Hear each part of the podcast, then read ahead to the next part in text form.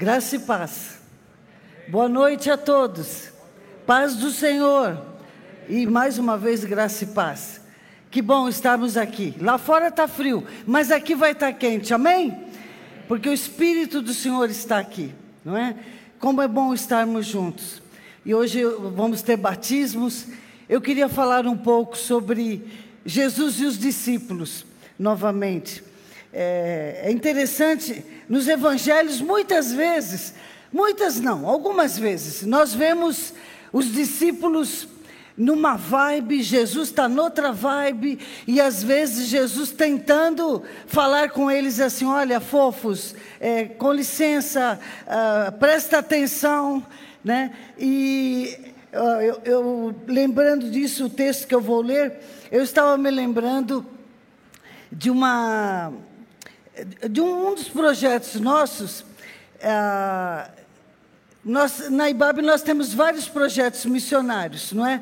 E, e, nós temos vários lugares onde a, a, gente leva o grupo, jovens, adultos, etc. E num dos projetos, uma vez, nós tínhamos combinado nós vamos fazer um impacto na comunidade, levamos cabeleireiros, profissionais da estética, beleza, desfile, levamos as mulheres aqui, doaram coisas novas, lindíssimas, para fazer um desfile. Foi aquela coisa maravilhosa. E, e então ah, fizemos o, o, salão, o tratamento, e no último dia era o desfile. E nós assim incentivamos: tragam seus maridos, quem tiver a maior torcida, não sei o que, aquela coisa. A gente vai pondo assim uma lenhazinha na fogueira tal. E, e aí, só que a coisa pegou fogo demais. E aí, os maridos chegando, muita torcida, muita gente, e tinha um clima de tanta festa. E depois era o culto. Depois tinha celebração, depois do desfile, no nosso programa. Tinha um programa, tinha um. Uh, nós tínhamos previsto uma programação. E aí, então, aquela coisa. E eu falei assim: meu Deus, como é que nós vamos fazer aqui? E aí eu, eu combinei com os jovens, e a turma era barro da cabeça aos pés, barro e tal. E eu falei assim: galera, segura a onda aí, porque aqui vai ser tudo direto, não vai dar tempo de vamos tomar banho e vamos jantar. E aqui vai ser direto já, e nós vamos. E a galera então está tudo preparada. E aí os maridos, uhul! E tal, desfile. E de repente alguém chegou assim para mim, porque eu ia emendar tudo, né? Falou assim: Adãozida, e o culto? Que hora vai começar? E eu falei assim: fofo, o culto está rolando, segura a onda aí, vamos lá. Então, o que estava acontecendo ali? A turma já tinha percebido que nós íamos ter que emendar tudo. Vamos emendar aqui. Aqui já vai ter o, o projeto, o desfile, e ali no meio daquela confusão, pedir a palavra e cinco minutos falando ali. Que alegria! Amanhã essa alegria pode acabar, mas com Jesus e tal. E quando nós íamos ali, já estava o culto, ali já estava a pregação, e foi lindo. E aqui no Evangelho de João, no capítulo, capítulo 4, versículo 31, nós temos uma passagem que acontece logo após aquele episódio quando Jesus encontra a mulher samaritana. Jesus encontrou esta mulher, está conversando com ela. Na cultura judaica, não podia um homem conversar, e principalmente uma pessoa daquela região, os samaritanos. É, para ir da Judéia, aqui no sul, para ir lá para cima, para Galiléia, tinha que até desviar o caminho só para não passar em Samaria. Mas isso todo mundo sabe. Mas os discípulos chegam e ficam escandalizados. Jesus está conversando com aquela mulher. Então vejam, no 4, capítulo 4, o finalzinho, aqui no verso 27, diz assim: quando eu termino o diálogo, a mulher foi lá na sua vila relatar para as pessoas e ela fala que ele é o Messias. E o verso 27 diz: Naquele momento os discípulos chegaram, ficaram escandalizados. Que isso? Jesus conversando com uma mulher e uma samaritana, não é? A mulher aproveitou a oportunidade, se retirou e ah, ela vai na sua vila, conta tudo e ela fala: Venham ver um homem que sabe tudo a meu respeito. Né? Será que ele é o Messias? E eles foram verificar. Então causou um tititi ali na vila. Está acontecendo alguma coisa aqui.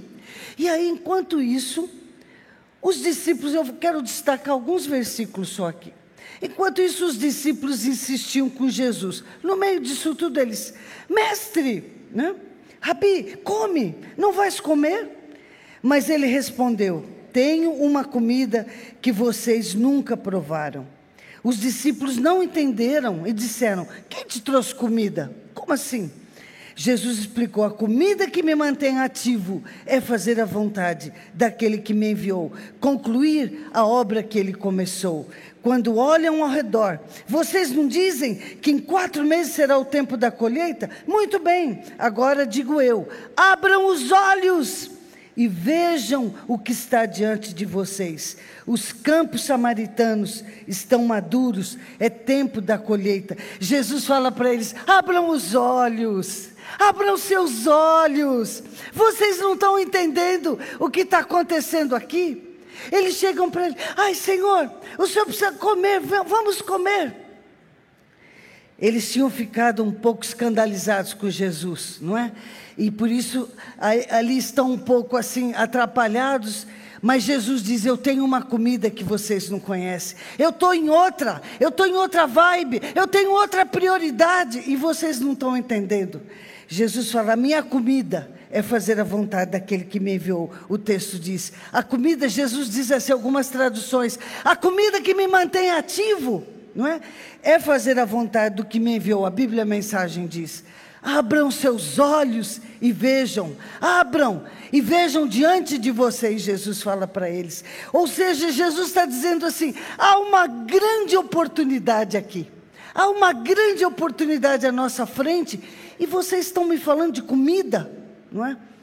Enquanto vocês estão aí enclausurados em suas tradições, preconceitos, vocês estão preocupados, porque talvez, eh, Jesus não falou isso, né? Mas a gente vê que eles estavam ali é, tentando entender o que acontece, nos seus medos, e não conseguiam ver o que Deus poderia fazer ali não é? Jesus está querendo dizer assim: eu estou querendo fazer algo especial, mas você não está vendo. Abre seus olhos, abre seus olhos.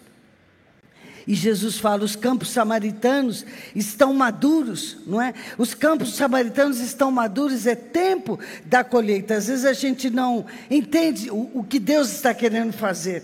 Sabe, gente, como é bom a gente estar todo o tempo atento eu, eu sempre falo para os meus alunos assim, que na vida a gente não tem que se preocupar, ai, mas como saber onde Deus me quer, como é? Acima de tudo, em todo o tempo, o cristão tem que estar atento a esse, manter seu radar, seu Wi-Fi atento nessa sintonia com o Pai, para entender o que Deus quer. Eu, eu há pouco tempo, o, o, o pastor dos anjos, teve lá na Inglaterra, Deus também tinha me levado lá esses dias. Quando veio o convite, irmãos, a primeira reação que eu tive foi assim: o que, que eu vou fazer na Inglaterra?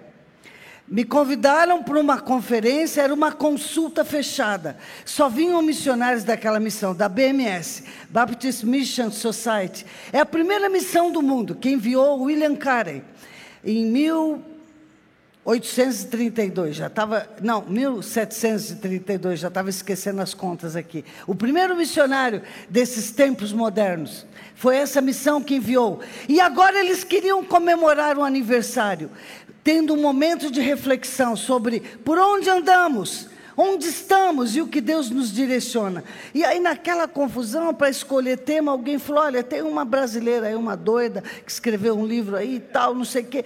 E eu sei que eu fui parar lá. Mas sabe qual foi minha primeira reação? Não, eu não vou. Eu, Zé Mané, sou peão. O que, que eu vou fazer? Vou fugir. Sempre, quando há um desafio, nossa reação é fugir. Você vê aquela mulher, ah, não, ela é muito para mim, aquela lá. Não, aquele lá é muito para mim. Não, aquele emprego é muito para mim. A nossa primeira reação num grande desafio, às vezes, é fugir. Foi esse o meu. Era melhor a zona de conforto. Eu fico aqui feliz, não vou.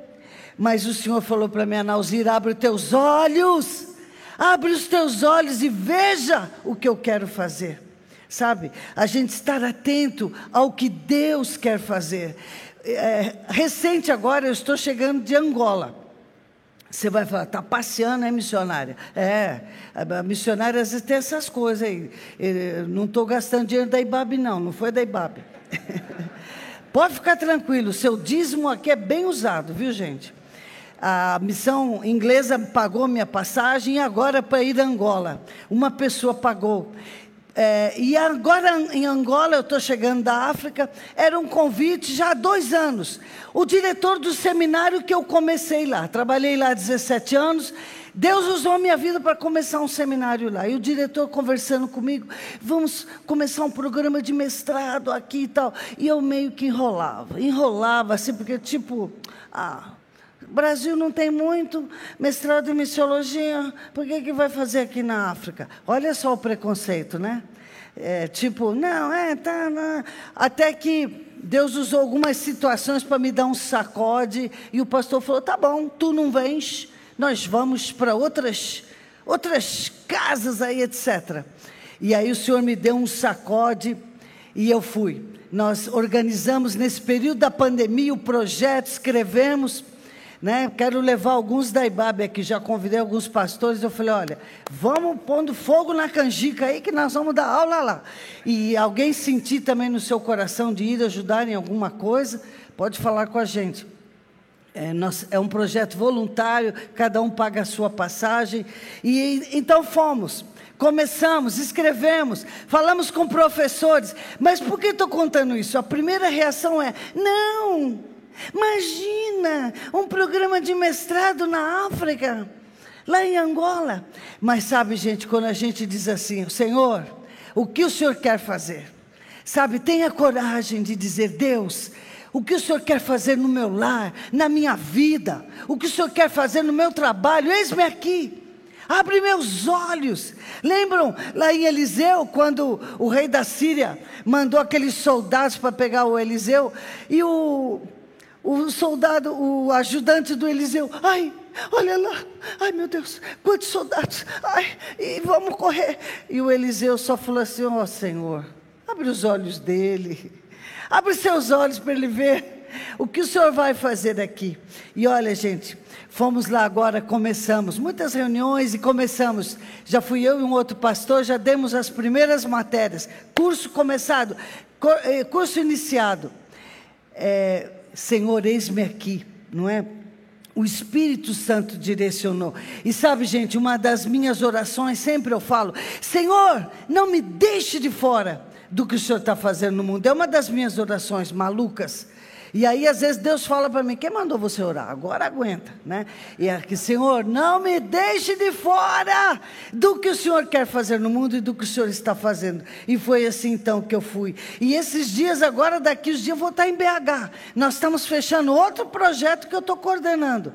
É, enviamos jovens para diversas cidades, é um projeto lindo, tipo intercâmbio vários jovens. Vamos fechar o projeto na outra semana. Então, sabe, aprendi com a vida assim, não mais perguntar quanto é, com quem, onde, mas como.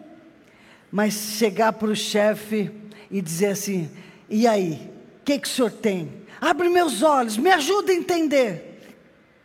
E foi assim então começamos o curso agora. 25 alunos, hein, gente? Mestrado, 25 africanos que vão estar preparados é, é, é, lindo isso, porque a ideia é trazer de outros países de expressão portuguesa, sabe? A escola não tinha internet, a, a gente praticamente dando aula de informática ali para a turma. Não, você faz assim, clica ali, link é assim, sabe? Muita gente excluído digital. Coisa linda que aconteceu lá. A grande maioria não tem computador, porque nós vamos ter algumas aulas online. Mas como eu faço missionária? Vamos ter, você vai ter que, no mínimo, comprar um celular. Então, orem por eles, não é? Essa semana, conversando com uma pessoa, uma pessoa disse: Ana, eu vou dar um computador. Eu falei: Amém, já é uma bênção. Alguns já têm lá. E fiz contato com várias editoras. As editoras deram livros. Foi maravilhoso. Levamos. Gente, a turma fala assim: não, no avião só pode levar 23 quilos, não é? Que a gente sabe. Mas eh, a minha história, a turma aqui conhece, e a, levei três malas cheias. Livros, assim, está levinha, né? Olha, quando chegou lá, aquela, aquela hipocrisia, fingindo que a mala está bem leve, assim. Passamos tudo. E a polícia assim, tudo bem aí, nada a declarar. Não, não tem nada a declarar aqui e tal. Porque eu falei, eu não vou vender, eu não tenho nada a declarar mesmo. Isso aqui é doação, isso aqui é para doar. Levamos para a biblioteca, está lá já é, uma boa doação em livros. Foi maravilhoso e passou tudo. Eu lá orando, Senhor, não deixe esses homens abrirem minha mala, meu Deus. E passou tudo, né? E graças a Deus está tudo lá já. E e pedindo algumas pessoas, consegui autorização para dar alguns trechos, PDF para eles, enfim, orem por nós, não é? Um curso assim, muito rudimentar, mas com muita sede. Gente, eu fiquei impressionada com o nível de africanos, o nível deles, que você não vê aqui muitos estudantes do Brasil. Aqui, estudante, você tem, lê, você leu, ah, você quer. E a turma lá, uma fome, sabe? Fome tudo quanto é horário, eu vi os alunos lendo. Ah, na hora do almoço, que eu falei com o diretor, nós temos que fazer um, um movimento para conseguir ter alimentação na escola. Na hora do almoço, gente, um indo comer na tia, o outro foi almoçar não sei aonde, e depois vinha naquele sol para a aula da tarde. Eu falei, Jesus, e no Brasil tanto recurso, né? E às vezes a gente não valoriza. Mas vocês precisam de ver a fome daquele pessoal, não é? Mas a gente voltando ao texto, é, a gente vê assim que aquela passagem por Samaria eram aquelas terras desprezíveis, improváveis, mas geraram oportunidade. Tinha gerado uma oportunidade. E Jesus fala assim: estejam atentos. E olha, gente, eu quero te dizer, como velha, como missionária, esteja atenta, atento a oportunidades. Talvez elas não vão voltar. Talvez Deus está te dando uma direção. E nessa noite o Espírito Santo te fala: creia, vai firme.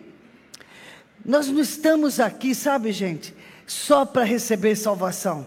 Hoje eu trouxe essa palavra, que é uma palavra de missão, porque eu acho importante isso.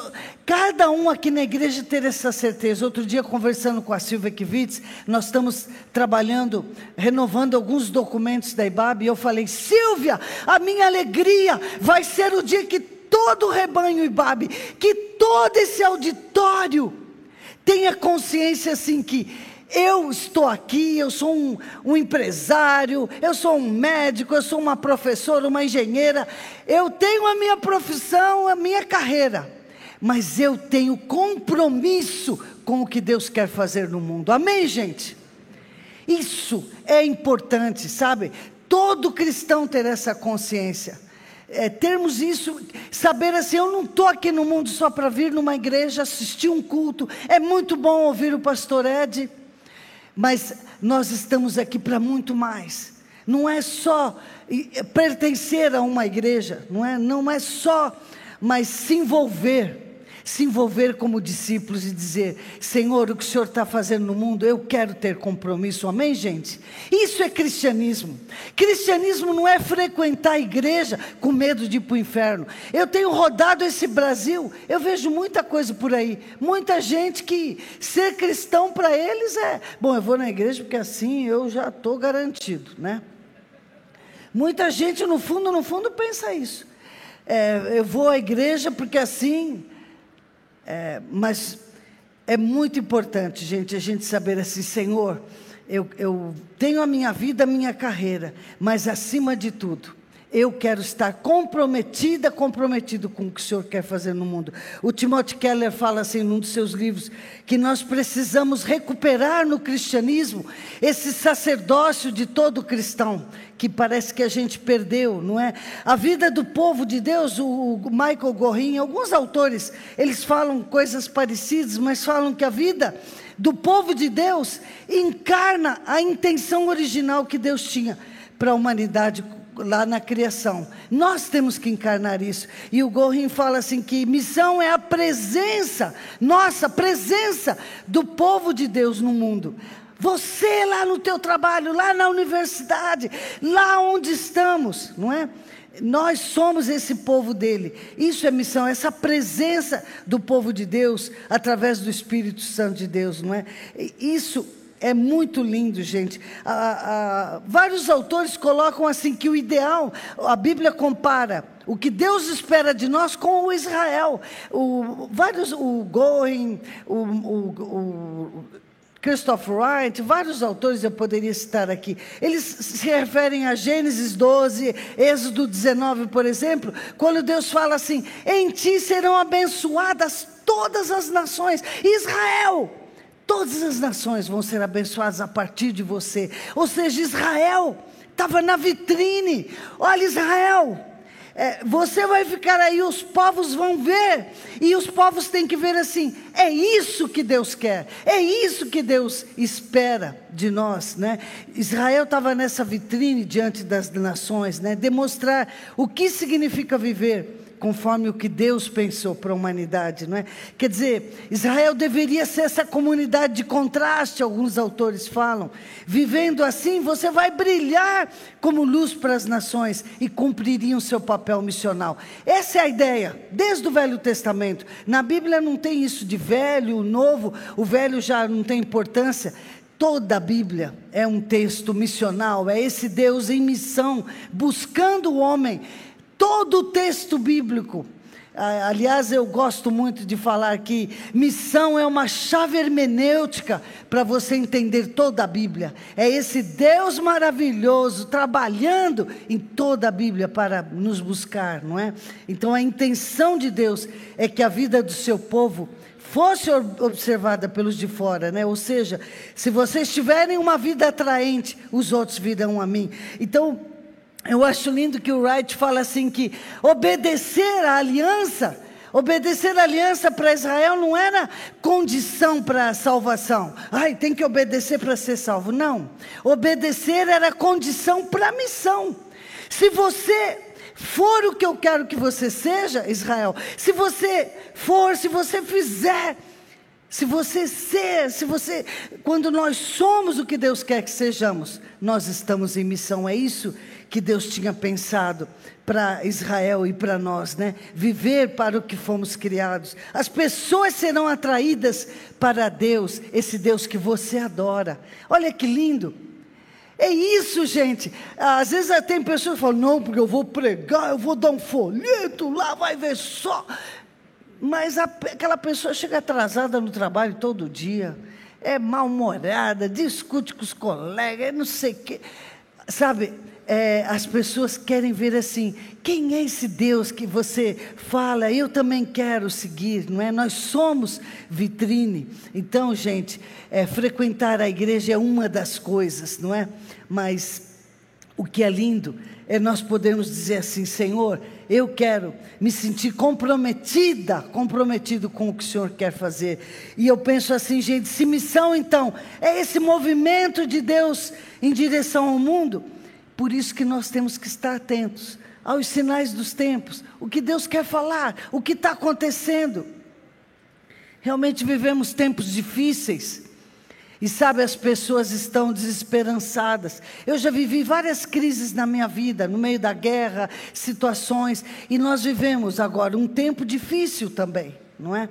Mas as pessoas podem ser tocadas pelo que você é, não é? Pelo que mais pelo que nós fazemos do que pelo que nós falamos. E ainda tem muito cristão que está nesse paradigma de eu tenho que pregar porque eu tenho que falar. Eu não estou dizendo que nós não vamos falar.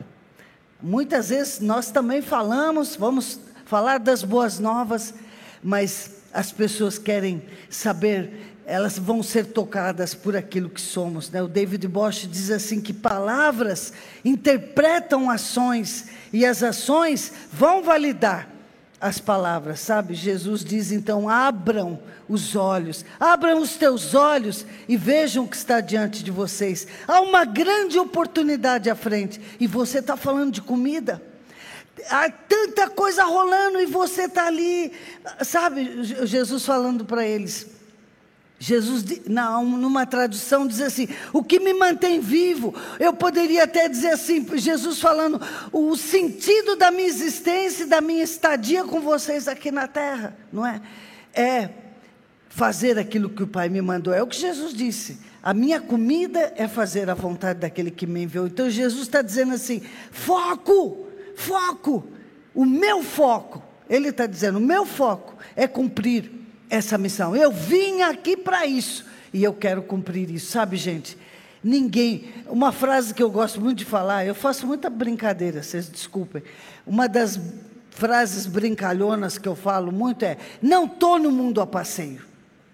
Eu não vim a passeio. Nenhum de nós viemos passear no mundo. Há um sentido para tudo. E uma das coisas lindas aqui no mundo é que nós podemos dizer: Deus, eu quero viver não é? Todo o propósito de criação. Eu quero saber, uh, eu quero ser aquilo que o Senhor quer que eu seja.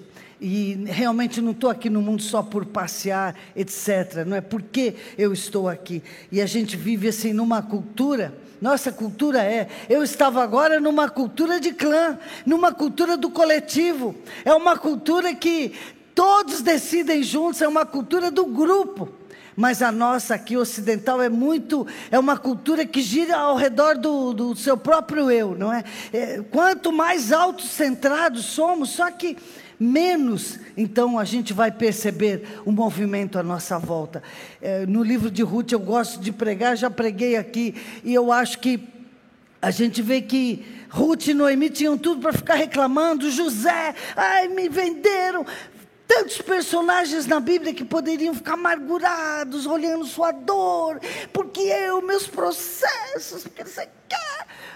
Mas foram pessoas que abriram seus olhos, olharam para frente, não ficaram é, reféns das suas mágoas e das suas dores, sabe? Porque assim a gente perde muita coisa, podemos perder o que Deus quer fazer. Então, meus queridos, a gente precisa ficar atento ao movimento de Deus no mundo e participar do que Ele quer fazer e pode nos usar. Sabe, eu vejo assim agora lá em Angola, foi lindo, eu pude dizer assim para mim mesmo. É, a implantação desse curso para mim foi fechar um ciclo foi, é, foi completar uma etapa, foi, foi maravilhoso, porque eu pude dizer assim: a gente colhe é, o que semeou. A Bíblia diz: aquilo que o homem semear, ele vai colher. Né? Aquilo que semeamos, nós colhemos. Então, é, uma das histórias lindas agora lá, é, eu queria falar rapidinho, que nós temos batismo, eu quero terminar logo. Mas uma, uma pessoa que eu fiquei muito feliz de encontrar lá agora. É tão lindo a gente poder ver assim: puxa, valeu a pena. Minha vida tem começo, meio e fim. É, minha vida tem propósito. Senhor, eis-me aqui ah, tem um jovem lá que se chama Silva. Esse jovem, quando eu estava lá, foi uma das últimas coisas que aconteceram. Ele só ficava na cama. Ele já não conseguia andar nem sentar. E ele estava no hospital muito mal. E um médico da antiga União Soviética, né? agora a gente fala um médico russo, né?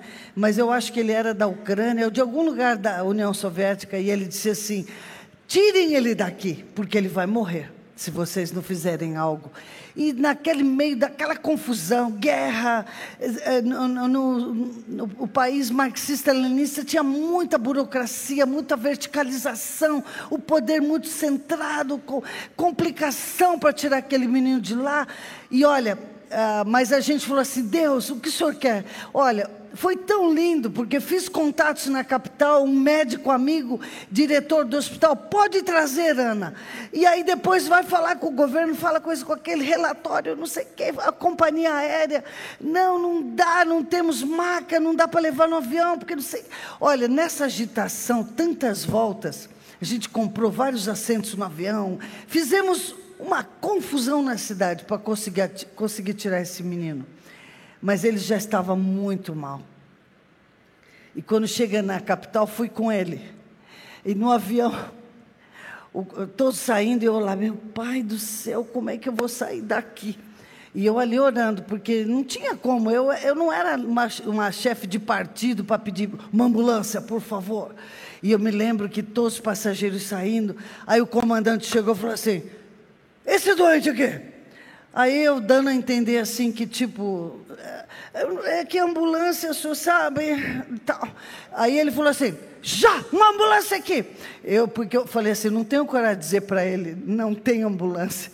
E aí esse homem, eu quero agora aqui uma ambulância para não sei e tal. Olha, gente, no minuto apareceu ambulância na pista, a gente saindo. E eu ai meu Deus, me ajuda, Senhor, tem misericórdia. E conseguimos. E quando a gente está indo para o hospital, tivemos um acidente, a ambulância bate. Aí o doente vai parar lá embaixo e eu lá toda descabelada, cabelo assim, tudo. E a minha roupa rasgou, aquela confusão. E aí o povo já nessas situações, às vezes fica tudo em volta, vamos lixar, querem bater, querem não sei o que no que bateu, confusão. E eu assim, me fazendo de vítima. Por, por favor, ajudem, tem um doente. Aí todo mundo ali ajudando, se mobilizando. Olha, pessoal, foi um milagre. Apareceu rapidamente, rapidamente não, demorou um pouco, né? Mas saímos dali e vamos para o hospital. Chega no hospital, eu lá. Aí a, eu falei, por favor, olha, tá, o doutor Luiz está me esperando, era o diretor, doutor Luiz Bernardino. A enfermeira, ah, tá. Uhum. Eu falei, eu estou falando, por favor, porque eu estava assim, um cruz credo, né? Aí ela não acreditava em mim, eu falei, por favor, você quer. Eu falei, então eu vou lá falar com ele. Ela, põe o doente aí no chão. E aí eu falei, Silva, fica aí, eu vou lá. Ele ficou ali no chão, e eu fui lá atrás do doutor, ele numa reunião, a secretária, ah, está numa reunião, não sei o que. Eu falei assim, por favor, é, olha, eu sei que naquela coisa ali de já estava ali batendo, o doutor viu de longe, e o doutor. Aí ele vem, porque viu, eu estava assim. E ele, o que, que foi, Ana? Doutor, eu bati, porque não sei o que, eu doentei embaixo, ninguém acredita em mim. O doutor sai, vai comigo, chega lá embaixo fala assim: o que está acontecendo aqui? O que, que é esse doente? Ai, doutor, não, não, doutor, então, todo mundo correndo. Eu sei que ele foi internado, conseguiram, o doutor imediatamente já estava tudo pronto, cirurgia, não sei o quê, conseguiu neurocirurgião, é, os, os aços, os metais que vieram não sei da onde para colocar nele. Hoje ele é tipo um, um homem, como é que chama? O homem de ferro, né? Ele é, mas anda! E eu estava agora com ele. Eu estou contando para vocês porque é tão lindo ter uma história que tem começo, meio e fim. Ele lá assim, ô missionária, mas ele está lá andando. Ele está lá andando, lindo. E é um dos líderes da igreja, um dos líderes ali. Coisas lindas que Deus faz, mas eu podia ter dito: ai, não posso ajudar, ai, eu não, sei, não é? Mas só estou contando essa história porque às vezes, há, há, situações na nossa vida que Deus está querendo dar um sacode na gente e fazer algo no casamento, fazer algo. Abre teus olhos, porque há solução e crer que Deus pode agir. Sabe, eu agora lá pensei nem encontrar mais a lanchonete que nós abrimos, começamos naqueles anos de guerra, falei, agora não tem mais nada. A lanchonete está lá. Mas como? No Brasil, tantos lugares fecharam comércios. E como que aquela muvuquinha da nossa lanchonete está lá, sobreviveu à pandemia e ela ajuda a pagar os professores da escola. Coisas lindas assim, abre os teus olhos, sabe? Deus pode fazer do limão uma limonada. Eu, tantas histórias eu queria contar aqui, mas quero dizer para você, nós podemos às vezes ter tantos medos. Estamos vivendo tempos difíceis, sabe? E o medo às vezes pode nos travar e nos tirar do eixo, do foco, sabe? Impedir é, de viver o que Deus tem para você. E o medo pode estar te travando para você não viver o que Deus quer e o que Deus tem para ti. Eu estava lendo um texto do Zygmunt Bauman, e é, alguns textos póstumos, né? E ele deixou desenvolvido uma tese bem interessante, a tese da retrotopia. E o que, que seria a retrotopia? É uma busca da utopia lá no passado, não é? Então ele, ele fala assim: nós começamos a buscar utopia num passado idealizado, uma vez que o futuro deixou de ser sinônimo de esperança. Não há esperança. O futuro não há esperança. Então as pessoas é, ele desenvolve essa tese então da retrotopia, buscando uma utopia no que era forte, no que era firme, no que era sólido, não é? E na sua análise da retrotopia ele fala: é praticamente inevitável que respiremos uma atmosfera de desassossego, confusão e ansiedade, não é?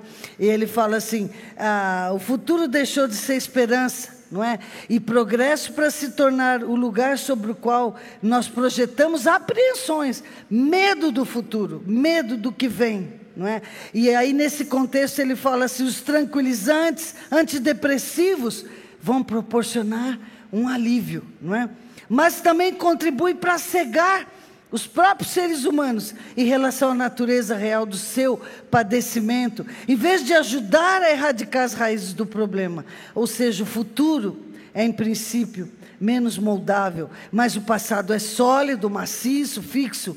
Bauman fala sobre esses medos, não é? Como o de perder emprego, o multiculturalismo, o medo do refugiado. Quem são esses ucranianos chegando aqui? Mas que negócio é esse, esses sírios? Eu ouvia tanta gente falando, ai, vieram se aproveitar do meu país. Enfim, a gente vive no mundo uma, uma onda de xenofobia, não é? Ele fala, medo que nossos filhos herdem uma vida precária, medo que nossas habilidades de trabalho se tornem relevantes porque os robôs saberão fazer melhor e mais barato ainda o nosso trabalho. Em suma, medo, porque tudo que era sólido agora é líquido, usando o adjetivo que popularizou tanto o Bauman, né? Então, meus queridos, eu quero dizer para você nessa noite, se o futuro deixou de ser sinônimo de esperança, não é? Nós temos tanto medo e receio de crer no que Deus pode fazer. O, o futuro deixou de ser esse sinônimo, é, estamos. A, a gente vê assim que vivemos. É um tempo de da gente ler mais sobre esperança, sabe? O, nós temos aquele teólogo que escreveu a Teologia da Esperança, que ele viveu em campo de concentração. Esqueci o nome dele, me ajuda. O Moltmann. E, e ele fala é, dessa, dessa esperança, não é? Então o futuro deixou de ser. Podemos então recorrer à palavra de Deus, meus queridos. Sabe, a palavra de Deus diz assim: abre teus olhos e vejam o que está diante de vocês. Jesus fala ali. A palavra de Deus diz assim: buscai seu reino e sua justiça, e todas as outras coisas. É, sabemos completar, né?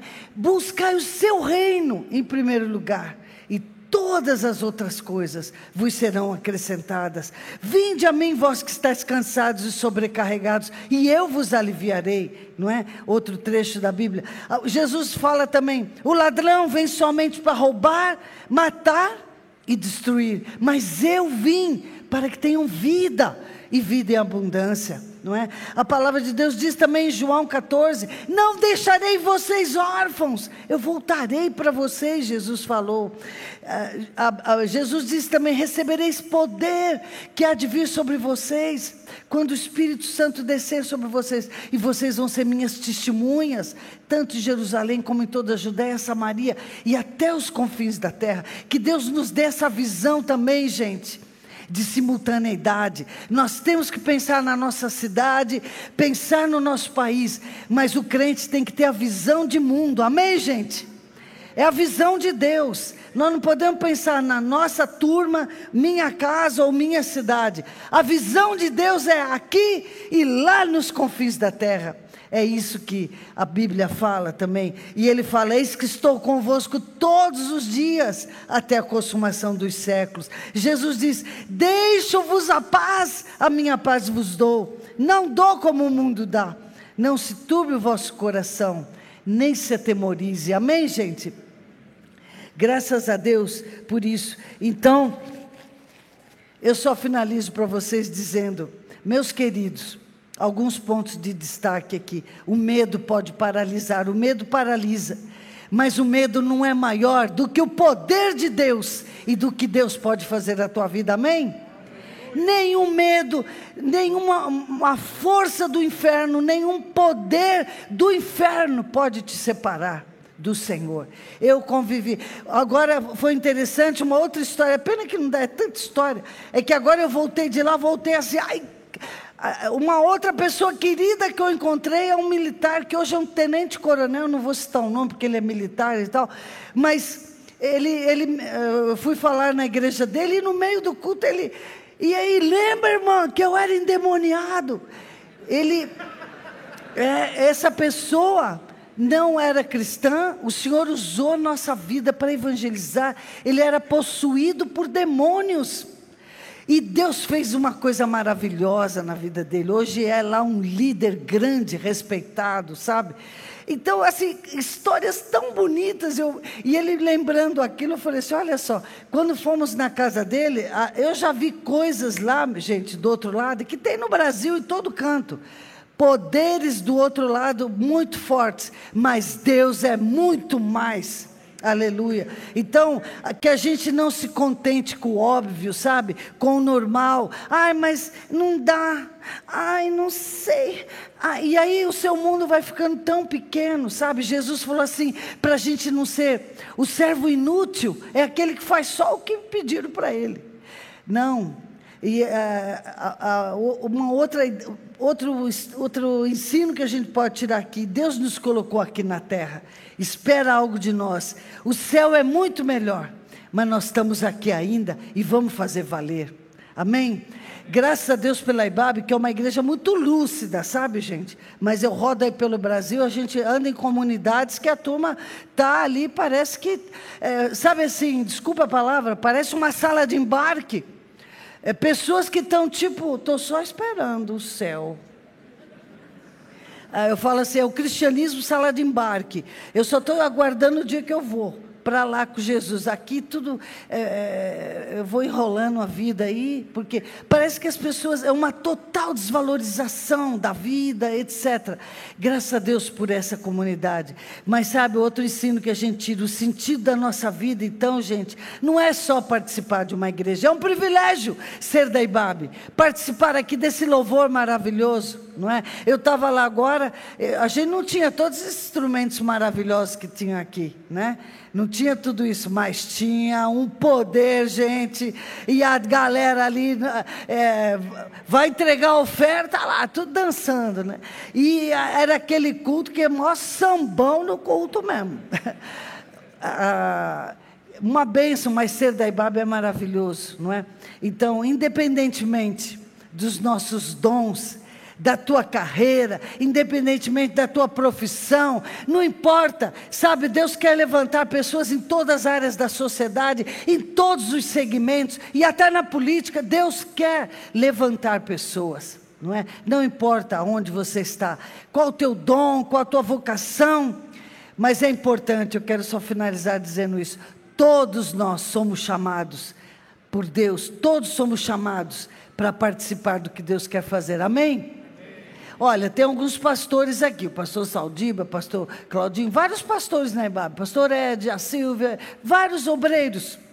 Alguns receberam de Deus uma vocação especial para ser pastor. Outros receberam uma vocação para ser missionário, para ser. Então, cada um tem sua vocação. E, claro, a, talvez a grande maioria aqui não recebeu essa vocação. Mas esteja aberto, aberta também Pra, quem sabe Deus chamar você para ser um pastor, uma pastora, um missionário, uma missionária. Amém, gente? Temos que estar abertos às vocações, o que Deus quer fazer no corpo, não é? Deus quer distribuir dons, Deus quer é, nos chamar, Deus tem vocações. Então, meus queridos, Nessa noite quero orar por vocês. E a minha oração nessa noite por você é como a oração de Jabes. Lembram a oração de Jabes? Jabes foi atrevido. Jabes falou assim: Senhor, abençoa-me, Senhor. Alarga as minhas tendas. Ou seja, ele, ele falou assim: amplia minhas fronteiras, Senhor. Amplia minha visão. Que a tua mão esteja comigo. Sabe que a nossa oração, vamos ficar em pé, quero orar por você. Que a nossa oração nessa noite seja isso. Fala, Senhor, eu quero mais. Senhor, quero ter mais de ti. Amplia minha visão. Não quero ser um cristão que venho na igreja ouvir, que legal, é bom. O alimento para a nossa vida. Aqui a gente ouve e recebe o alimento da palavra, temos a comunhão, encontramos pessoas. O crescimento se dá assim. Crescimento se dá. A turma fala, ai, na internet eu vou ver. Porque. Não, é bom pela internet. Mas é bom o corpo de Cristo aqui junto. O ajuntamento. O Espírito se manifesta de uma forma diferente. Quero orar por você. E peça isso a Deus. Deus, eu quero mais quero experimentar mais de Ti, não é? Abre meus olhos, Senhor, para ver o que o Senhor quer fazer, o que o Senhor pode fazer no meu casamento, nas minhas relações, nas amizades, no trabalho. Deus quer trabalhar na tua vida, amém? É, existe esperança, existe esperança porque existe um Deus maravilhoso que te ama e é isso que quero pedir ao Senhor nessa noite. Não queremos ser só cristãos que assistem um culto, que vai na igreja X, mas Senhor, eu quero me comprometer com o que o Senhor quer fazer no mundo. O que o Senhor, Deus está plantando, gente. Desculpa a palavra que Deus está causando no mundo inteiro. Agora na China está acontecendo muita coisa. Agora na Índia, agora, agora está acontecendo muita coisa por aí. Deus está agindo no mundo. Então, que a nossa visão seja a nossa oração como a de Jabes. Amplia, Senhor, minhas fronteiras, minha visão. Amém? Vamos orar. Pai, louvado seja o teu nome. Louvado seja o teu santo nome, Senhor. Glórias a ti. Glória ao teu nome, Senhor. Porque o Senhor é o grande Deus, criador dos céus e da terra. O Senhor é o grande Deus que está em missão, desde o jardim, Senhor, lá na eternidade. Antes que tudo se criasse, o Senhor já sabia todas as coisas, e ali na queda do homem, desde ali o Senhor vem preparando tudo para esse reencontro. O Senhor é um Deus em missão. Obrigada, Senhor. Obrigada porque nós fazemos parte nós somos parte do teu projeto. Nós somos parte desse projeto redentor. Tudo que o Senhor quer fazer na tua criação, em toda a tua criação, inclusive nós seres humanos. Obrigada, Senhor. Que nessa noite a tua mão, o teu poder alcance cada um aqui e aqueles que nos ouvem em casa. Que o teu poder alcance agora vidas, Senhor. Ó oh Deus, que o Senhor possa agir nos casamentos. Ó oh Deus, que o Senhor possa agir nos lares aqui representados. Ó oh Pai, que o Senhor possa agir nos filhos. Pai, tantos relacionamentos, as amizades, o trabalho. Pai, tem misericórdia, renova as forças de cada um nessa noite. Nós clamamos a Ti, Senhor. Para onde nós iremos? Só Tu tens palavras de vida eterna, Senhor. Louvado seja o teu nome. Visita cada um nessa noite. Abre nossos olhos, Senhor. Oramos como Jabes nessa noite. Abre, Senhor, amplia nossas fronteiras, nossa visão. Dá-nos tua bênção, Senhor. Nós oramos em nome de Jesus. Amém, Senhor. Podem sentar. Deus abençoe.